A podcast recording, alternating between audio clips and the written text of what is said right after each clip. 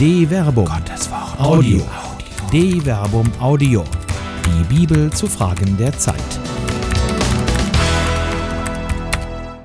Verworfene Berufene. Eine priesterliche Lektion von Dr. Till Magnus Steiner.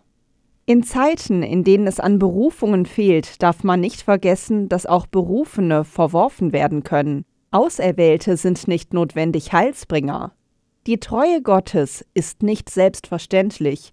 Diese Erfahrung lehrt uns bereits das Schicksal des Priesters Eli im Alten Testament. Gott hatte ihm verheißen, Dein Haus und das Haus deines Vaters sollen für ewig vor meinem Angesicht ein- und ausgehen. 1 Samuel Kapitel 2 Vers 30.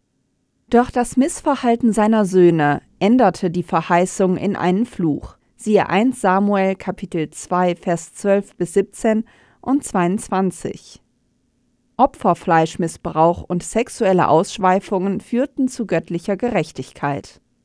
Nun aber, Spruch des Herrn, das sei fern von mir, denn nur die, die mich ehren, werde ich ehren, die aber, die mich verachten, geraten in Schande. 1 Samuel Kapitel 2 Vers 30 Entscheidend ist weder eine Berufung noch eine Erwählung, sondern das Verhalten gemäß dem göttlichen Willen. Diese Realität gilt gemäß dem Alten Testament auch für Machtmenschen. Selbst ein König, der wie Saul als Gesalbter Gottes, Meschiach, fast schon ein Messias ist, bleibt davon nicht verschont. In den Worten Gottes an König Jerobeam wird die Bedeutung alles Handelns vor Gottes Angesicht deutlich, egal welchen weltlichen Status man innehat.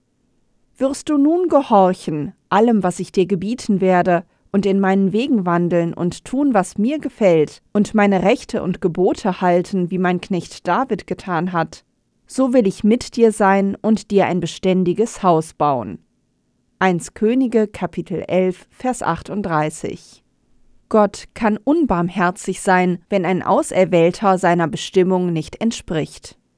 Mir hast du den Rücken gekehrt, darum bringe ich Unheil über das Haus Jerobeam und rotte von ihm alles in Israel aus, was männlich ist, ob unmündig oder mündig. Ich entferne das Haus Jerobeam, wie man Kot entfernt, bis nichts mehr vorhanden ist. 1 Könige Kapitel 14 Vers 9 bis 10 Saul und Jerobeam starben uneinsichtig. Nur wenigen ist es vergönnt, trotz Verwerfung ein Vorbild zu sein. Darin liegt das Besondere des Priesters Eli, der Schuld auf sich geladen hatte, weil er seine Söhne am Sündigen nicht gehindert hatte. Als er Zeuge wurde für eine neue Berufung, die ihm ein Ende setzt, war er offenen Ohres und auch Mundes. Als der jugendliche Samuel, einer der Tempeldiener, ihm davon berichtete, dass ihn eine Stimme ruft, rät er ihm, nachdem er verstanden hatte, dass es sich um eine neue Berufung handelt. Wenn er dich ruft, dann antworte, Rede, Herr, denn dein Diener hört. 1 Samuel Kapitel 3 Vers 9 Eli klagt nicht, er fleht Gott nicht an, er nimmt Gottes Wort an und macht den Weg frei für einen Neuanfang ohne ihn.